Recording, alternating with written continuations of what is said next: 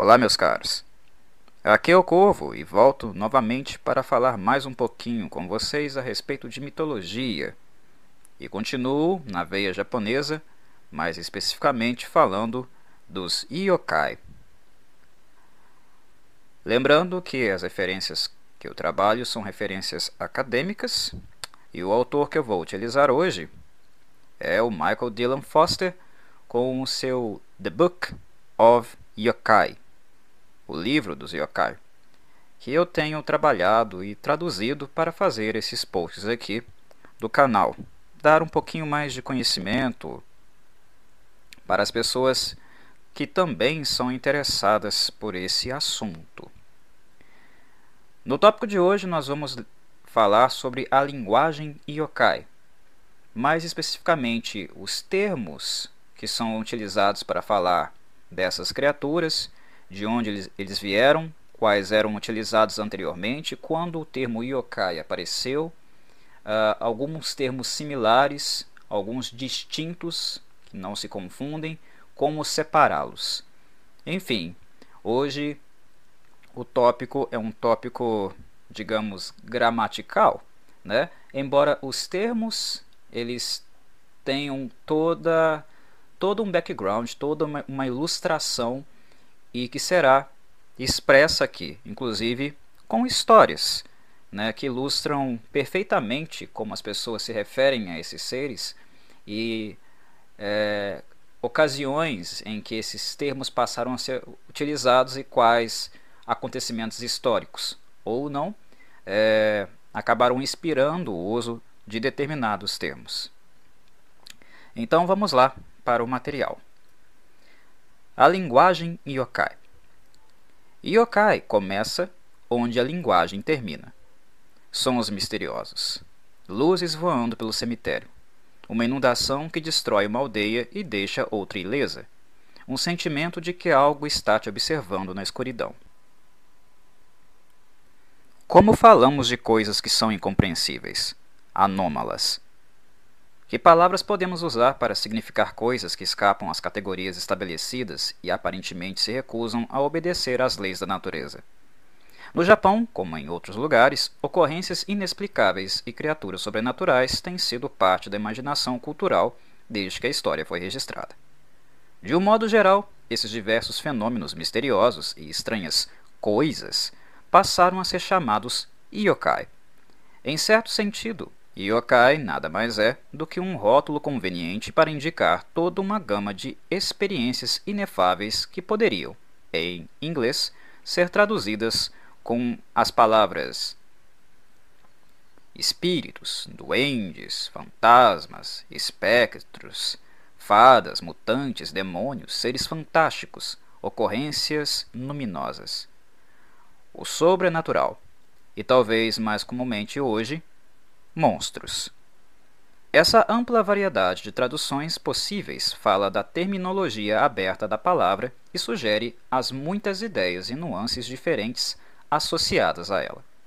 Por causa do perigo de restringir demais a definição, neste livro eu geralmente evito traduções e uso apenas a palavra em si, e talvez, como sushi ou tofu, ela também crie raízes em outros idiomas.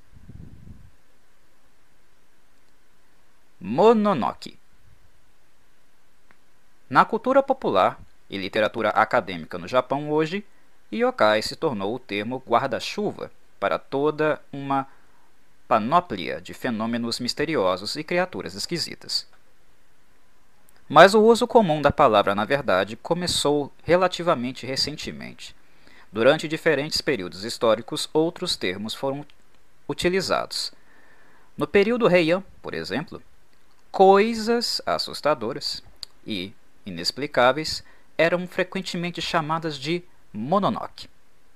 Encontramos Mononoke, por exemplo, em Genji Monogatari, o conto de Genji, no início do século XI. Conto de Murasaki Shikibu, o texto literário mais famoso do período Heian onde eles tendem a tomar uma forma invisível imaginada para significar espíritos. Uma tradução direta de Mononoke é difícil, mas mono geralmente se refere a coisa ou matéria. E que a algo misterioso, suspeito ou perturbador. Alguns estudiosos sugerem que nos primeiros textos o mono não se referia a coisas concretas, como no japonês moderno, mas a coisas amorfas ou fantasmagóricas, como almas ou espíritos. Embora essa interpretação seja contestada, podemos nos comprometer pensando no mono como a essência de algo, e, portanto, caracterizam Mononoke como um senso de estranheza e mistério. No entanto, nós o traduzimos que Mononoke, durante o período Heian, indicou perigo, incerteza e terror, algo escondido lá fora, apenas fora do alcance, com a intenção de lhe fazer mal. Oni e Hyaki Yagyo. Outro termo utilizado para significar perigo e medo era Oni, geralmente traduzido hoje como demônio ou ogro. Durante o período Heian, Oni era um rótulo padrão para qualquer tipo de criatura desagradável e ameaçadora, geralmente, mas nem sempre, em forma humana. Por exemplo, Oni, neste caso pronunciado Ki, está embutido na palavra Hyakiagyo, alternativamente pronunciada Hyaki Yako, que pode ser traduzida como a procissão noturna do Sen Oni. Em textos do período Heian, Hyakyagyo geralmente se refere a uma procissão de seres perigosos que passam pela capital Heian, atual Kyoto. Avisos de que o Hyaki Yagyo seria lançado em uma determinada noite foram fornecidos pelo Omiroyo, o departamento de adivinhação, composto por praticantes do Omiodo, um sistema complexo de adivinhação e geomancia baseado nos princípios do Yin e Yang. Quando o Hyaki Yagyo estava em movimento, deveria ser evitado. De repente, o espaço familiar da cidade era possuído por demônios selvagens, imprevisíveis e perigosos. Por um curto período de tempo, este mundo e o outro mundo se cruzariam, e as regras usuais da cultura humana eram inválidas. Também era possível que pessoas que viajavam para fora da cidade, inadvertidamente, tropeçassem em território estrangeiro possuído por demônios. Um conto de Uji Shui Monogatari, uma coleção de contos de Uji, de aproximadamente 1220. Doravante Contos de Uji conta que um monge viajava sozinho pela província de Setsu, perto da cidade de, atual de Osaka. Chegando em um templo deserto, ele decide se estabelecer durante a noite e começa a cantar um encantamento para a divindade guardiã Fudo, mas de repente, uma multidão de algumas centenas de pessoas entrou no templo, cada uma delas com uma tocha na mão. Quando se aproximaram, ele viu que eram criaturas fantasticamente estranhas, não homens. Havia todos os tipos deles, alguns com apenas um olho, alguns com chifres, enquanto suas cabeças eram mais terríveis do que as palavras podem descrever. O monge passa uma noite aterrorizante sobrevivendo apenas porque Fudo o protege. Depois que a gangue de Oni finalmente sai e o sol nasce, o monge fica chocado ao descobrir que, na verdade, não há nenhum templo e ele nem consegue encontrar o caminho que o levou até lá. Eventualmente, ele encontra alguns viajantes que o informam que ele está na província de Hizen, a centenas de quilômetros de Setsu. Em alguns casos, até mesmo olhar para o Hyaki Yagyo poderia ser fatal. O Kagami, o grande espelho, do ano aproximado de 1100,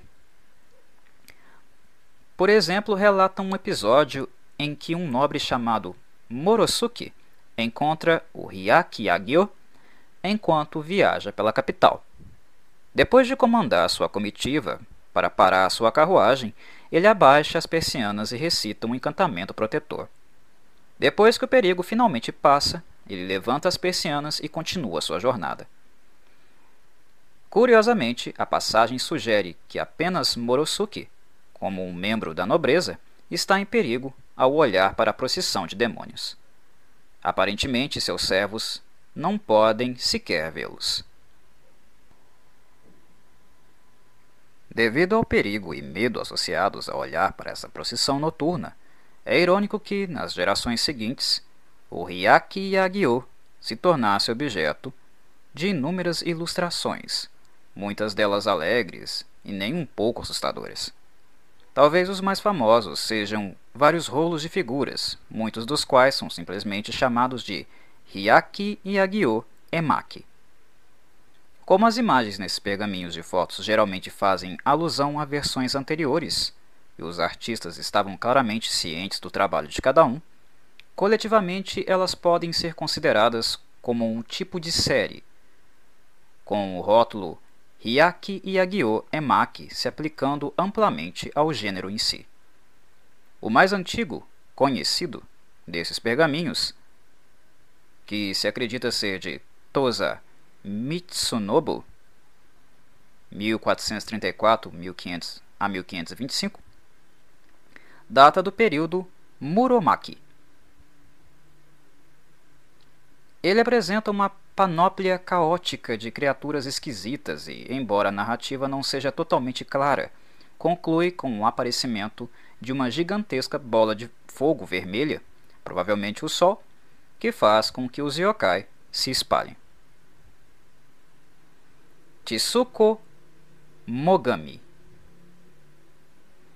Notavelmente, muitas das estranhas criaturas que desfilam pelos pergaminhos de Tosa são objetos de uso doméstico e outros objetos do cotidiano, animados com pernas, braços, olhos e ocasionalmente uma cauda.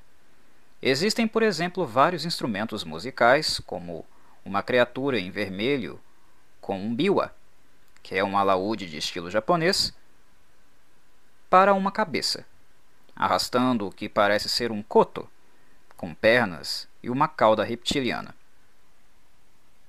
Tais objetos do dia a dia de yokai são chamados Tsuku Mogami. O ato de, da transformação de utensílios normais, kibutsu, em yokai parece ter sido o destino de objetos que sobreviveram por 100 anos.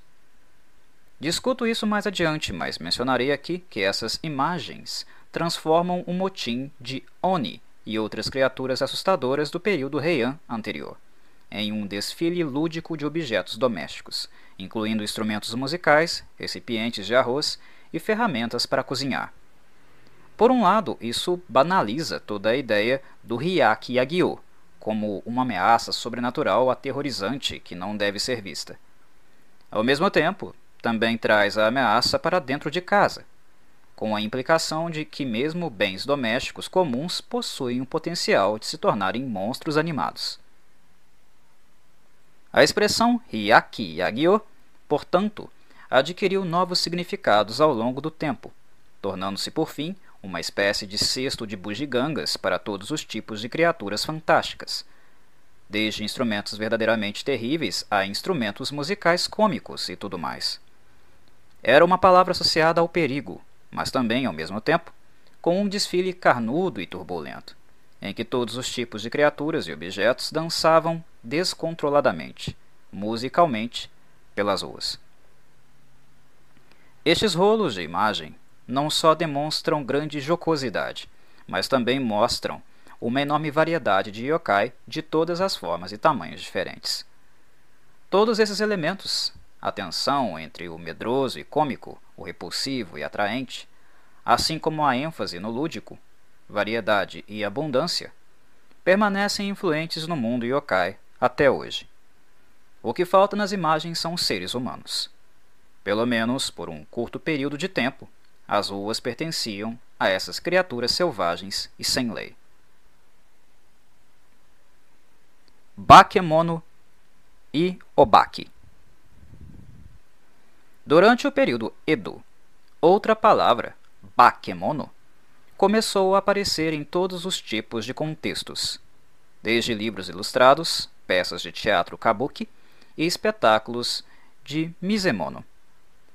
Significando literalmente coisa que muda, bakemono enfatiza a transformação, uma característica comum a muitos yokai.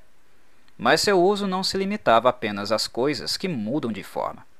O bakemono também se aplica a todos os tipos de criaturas estranhamente formadas, assustadoras ou anômalas. Ainda hoje, o bakemono é comumente usado em conversas informais e, às vezes, em discussões acadêmicas e literárias. Uma palavra relacionada, obaki, ainda é popular também, particularmente entre crianças. Tanto o bakemono quanto o obaki também são parecidos com a palavra inglesa monster, monstro, e podem se referir a uma pessoa má ou a alguém ou algo extremamente grande, como em Olhe para aquele monstro abóbora. Yokai Nos últimos anos, no entanto, o termo yokai se tornou a palavra de uso preferida.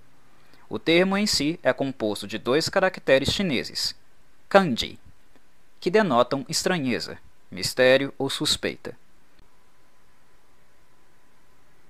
A palavra tem raízes na China, mas aparece no Japão desde o século VIII no texto mito histórico Shoku Nihoge, onde se afirma que por causa de um yokai, uma ocorrência estranha ou infeliz de algum tipo ocorreu, e uma cerimônia de purificação foi realizada na, na corte imperial. A palavra é rara durante os períodos clássico e medieval, mas começa a aparecer com frequência crescente durante o período médio de Edo, quando às vezes foi encoberta com a pronúncia bakemono. No entanto, não foi até o período Meiji, 1868 a 1912, mais proeminente na obra de Inoue Enryo, que yokai gradualmente se tornou um termo técnico para todas as coisas além do reino da explicação. Na primeira parte do século XX, a folclorista Inagita Kunio usou yokai como uma espécie de palavra genérica em seus escritos acadêmicos, e no final do século XX tornou-se a palavra de escolha para o popular artista de mangá Mizuki Shigeru. Hoje em dia, yokai aparece frequentemente tanto na escrita acadêmica quanto na popular, onde, como observado anteriormente, é um significante geral para as coisas que geralmente traduzimos com termos como monstro, espírito, duende, demônio, fantasma, espectro, ser fantástico, divindade de ordem inferior ou ocorrência inexplicável. Yokai e Kami um conceito-chave associado ao yokai é o kami, frequentemente usado com um sufixo honorífico, kami-sama, que significa Deus ou divindade. Traduções como esta, no entanto, podem ser enganosas. Kami, no Japão, pode ser adorado ou alguém para se fazer uma oração, mas eles não têm o status de todo-poderoso atribuído aos deuses nas religiões monoteístas. Pelo contrário, existem multidões de kami habitando todo tipo de coisas no mundo natural. Uma característica grande ou marcante da paisagem, como uma montanha ou uma cachoeira ou uma árvore antiga, pode conter ou realmente ser um kami. Em outros casos, o kami pode se alojar em algo pequeno e local, como um pedregulho uma pedra ou um riacho escorrendo. Kami são abundantes e variados e estão ao redor. Quase tudo, potencialmente, pode possuir um espírito. Devemos notar aqui que a religião no Japão é notoriamente complexa. A própria ideia de religião, como tal, é realmente uma invenção moderna. De um modo geral, as duas correntes dominantes de pensamento são o budismo e o shintoísmo, mas historicamente, e até agora, estes estão interligados entre si. O culto ao kami, descrito anteriormente, é frequentemente caracterizado como parte da religião shintoísta, mas, na prática, o shintoísmo é tudo menos um sistema integrado e institucionalizado. Pelo contrário, pode-se pensar como uma série de tentativas de impor uma estrutura unificadora a diferentes cultos kami, ou criar uma tradição religiosa distinta, transformando os cultos kami locais em algo maior. Quer os chamemos de cultos kami ou práticas religiosas populares ou tradições de crença localizadas, a adoração de kami em sítios naturais e em pequenas comunidades continua a fazer parte da vida cotidiana em muitas partes do Japão. É sempre importante lembrar a pluralidade e a disparidade dessas tradições. O significado de um kami em um tempo e lugar não é, necessariamente, o mesmo que no próximo. Como dizem os estudiosos da história shintoísta, os caminhos dos kami através da história japonesa foram múltiplos. Também é importante lembrar que os kami individuais podem ser poderosos, mas não são necessariamente bons no sentido moral. De fato, alguns kami são conhecidos por um temperamento curto e violência. A linha entre deidade e demônio raramente é distinta e frequentemente depende da perspectiva dos humanos afetados. Da mesma forma, o budismo tem numerosas figuras de proporções monstruosas que são assustadoras e benevolentes. De modo geral, no início do período histórico no Japão, o espírito de algo poderia assumir duas atitudes distintas. Poderia ser irado e áspero e seria conhecido como Aratama, ou gentil e benéfico, conhecido como Nigitama. Os espíritos ásperos às vezes eram rotulados como Oni, e como já vimos, Oni estão claramente relacionados com yokai. Em suma, embora seja tentador pensar em termos de uma simples oposição, kami bom e yokai mal, a linha entre os dois está embaçada.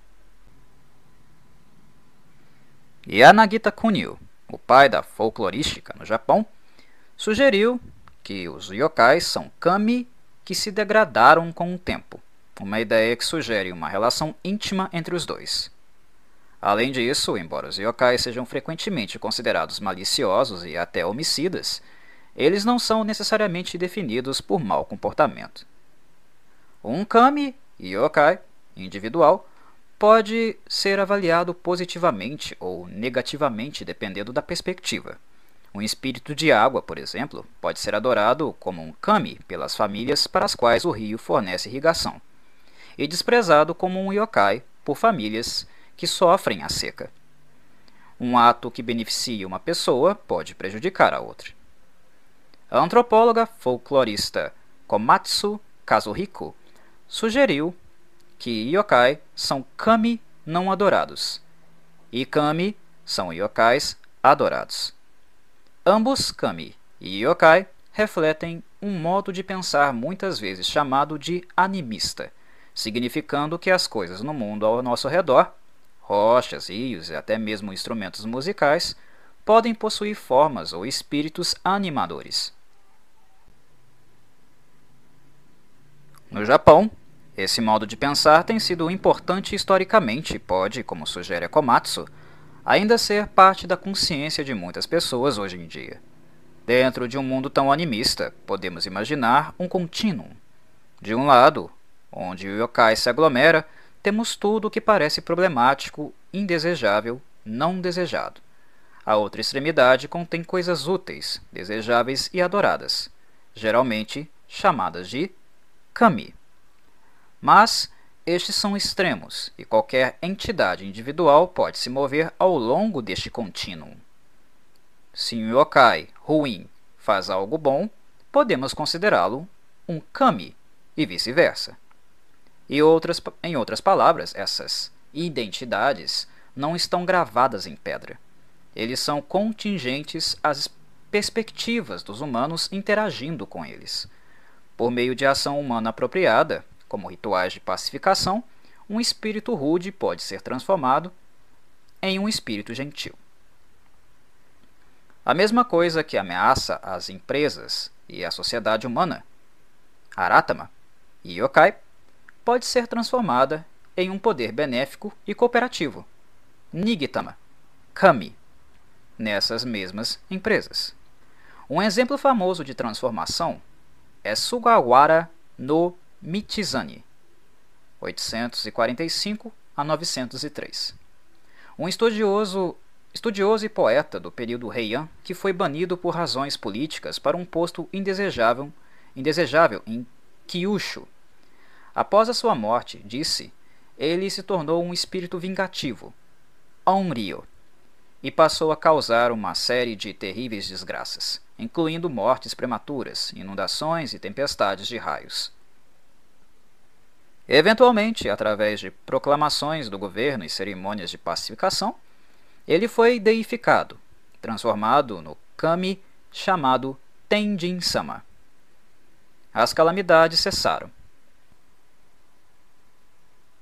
Até hoje, há santuários em todo o Japão dedicados a Tenjin-sama, considerado o kami da aprendizagem por causa do status de Michizane em vida, como um grande estudioso. Todos os anos, milhares de estudantes acorrem a esses santuários para orar pelo sucesso em seus exames de admissão escolar. No caso de Michizane, então, a agência humana transformou um espírito assassino em um kami benéfico que, entre outras coisas, ajuda os alunos. E este é um ponto importante porque, em última análise, os julgamentos de bom, mal, problemático, útil, desejável, indesejável, e adorado não adorado baseiam-se na interpretação humana. A Komatsu sugere, por exemplo, que podemos imaginar um cenário em que um objeto brilhante apareceu no céu e parece estar em algum lugar. Todos concordam que esta é uma ocorrência misteriosa, mas se ela é lida como um bom presságio ou como um portento de má sorte, cabe aos observadores. Se for tomado como um mau sinal, então podemos classificá-lo como uma espécie de yokai. Em última análise, então, yokai fornece insights sobre como os humanos, em diferentes momentos históricos e em diferentes circunstâncias, escolhem interpretar o mundo ao seu redor. Monstros e Kaiju a ideia de que um yokai possa ser lido como um presságio se alinha bem com a palavra inglesa monster, derivando do latim monstrum, um termo que, para os romanos, significava geralmente um evento sobrenatural que se pensava ser um presságio dos deuses, algum tipo de aviso. Nesse sentido, monstro é certamente uma tradução conveniente para yokai, mas ao mesmo tempo as características de yokai também podem ser bem diferentes daquelas comumente associadas à monstruosidade no Ocidente hoje. Na cultura contemporânea, os monstros são frequentemente retratados como fisicamente intimidantes ou assustadoramente grotescos. Alguns yokais são semelhantes, mas muitos outros se expressam através de formas mais assombrosas e espirituais de malícia. De fato, aquelas coisas que se encaixam sob a rúbrica de yokai variam de criaturas tangíveis a fenômenos intangíveis, do sólido e encarnado ao espiritual e efêmero e tudo mais. Em geral, então, yokai é um conceito mais inclusivo e amorfo do que um monstro. Ao longo deste livro, eu uso principalmente yokai para me referir às coisas que estou discutindo e deixo para o leitor determinar como ou se elas diferem de monstros e coisas similares em outras línguas e culturas. Devemos, no entanto, reconhecer outro termo japonês comumente traduzido como monstro: kaiju. Kaiju compartilha um kanji, kai, com yokai, e pode ser traduzido como besta estranha. A diferença entre kaiju e yokai é obscura, mas kaiju geralmente engloba criaturas gigantescas como Godzilla, Mothra e Gamera, que aparecem em Kaiju Eiga, filmes de monstros. Kaiju não costumam aparecer, se é que existem, em contos e lendas locais. De modo geral, então, os kaiju são criaturas fisicamente gigantes cujas origens são rastreáveis não por raízes, raízes folclóricas, mas por fontes comerciais, geralmente um filme. Assim, embora Godzilla, ou Gojira, como é conhecido no Japão, seja um dos monstros mais infames do país, no Japão Godzilla não é um yokai. Yurei Finalmente, uma palavra mais relevante é Yurei, geralmente traduzida como fantasma. Uma pergunta que frequentemente surge quando se fala de yokai é como eles são distintos do Yurei, isto é, como yokai e fantasmas se diferem. Tal como acontece com todas as questões relacionadas com conceitos tão ilusórios como estes, a resposta depende de fatores como o período histórico em discussão. Escrevendo em 1936, Yanagita Kunio argumentou que no passado as pessoas eram claras sobre a diferença entre fantasmas, Yurei e Obaki Bakemono, pelo qual podemos supor que significa yokai. Ele aponta distinções em relação ao lugar, vítima e tempo. Yokai, explica ele, geralmente aparecia em locais definidos, se você evitasse esses locais, esses locais em particular, poderia viver sua vida inteira sem nunca se deparar com um deles. Por outro lado, os Yurei não estavam associados a locais específicos, mas perseguiam você onde quer que estivessem. Ligado a isso está o fato de que os yokai não eram particulares sobre quem eles atormentavam. Eles não escolheram suas vítimas. Em contraste, um Yurei apenas visava a pessoa com a qual se preocupava. Finalmente, Yokai podia aparecer a qualquer hora do dia ou da noite, mas preferia a luz fraca, do crepúsculo ou do amanhecer. Yurei só aparecem durante o tempo do Ushimitsu, o terceiro quarto da hora do boi, por volta das duas, duas e meia da manhã, quando a noite estava mais escura. Estudiosos subsequentes desafiaram as distinções de Anagita, encontrando exceções e apontando que, na maioria das vezes, um Yurei está associado a um ser humano que morreu. Dada a ampla definição de yokai, a melhor solução talvez seja considerar os fantasmas como um subconjunto da categoria maior de yokai. Isto é o, o que Komatsu Kazuhiko sugere explicando que os fantasmas podem ser considerados como uma subcategoria especial de yokai, assim como pensamos nos seres humanos como uma subcategoria especial de animais. Porque os seres humanos são animais que possuem um tipo particular de cultura, eles tendem a receber atenção especial dentro do estudo mais amplo dos seres vivos. Assim também fantasmas, como o yokai, com um relacionamento particular com humanos. Receberam, assim, atenção especial dentro do estudo mais amplo de yokai. Akomatsu salienta ainda que os fantasmas da história e da cultura japonesas podem ser divididos em dois tipos relacionados. O primeiro é o que poderíamos chamar de fantasmas folclóricos. Pessoas que morreram tendo um apego prolongado ou com negócios inacabados de algum tipo. Eles vagam pelo mundo presente parecendo muito como quando estavam vivos. Se você não sabia que eles estavam mortos, você pode não notar nada de estranho neles. Esses fantasmas geralmente abrigam um profundo ressentimento em relação a um indivíduo em particular, ou talvez sentimentos insaciáveis de amor ou amizade. Em alguns casos, uma pessoa se torna um fantasma porque morreu repentinamente, sem oportunidade de fazer as pazes com o mundo. Esse tipo de fantasma é comum em narrativas de lendas e experiências pessoais, nas quais o enredo gira em torno da percepção repentina e chocante de que uma pessoa que parece muito viva está realmente morta. O segundo tipo de fantasma, que se sobrepõe ao primeiro, é comum no drama e na arte. Sua característica distintiva é que aparece claramente como alguém que já passou para o outro lado Ele ou ela pode estar vestido em uma mortalha funerária ou não ter pés, uma figura particularmente comum para os fantasmas japoneses.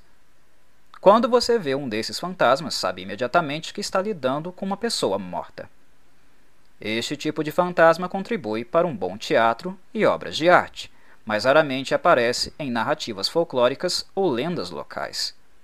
Um aspecto significativo desses dois tipos de fantasmas é que eles não são apenas uma presença assustadora e vaga, mas estão associados, muitas vezes por nome, a uma pessoa específica que já viveu. Bem, meus caros, por hoje é isso. Espero que tenham gostado do tópico, que ele tenha sido esclarecedor e tenha aprofundado aí o tópico anterior, no qual eu introduzi a noção de yokai. Um abraço e até a próxima.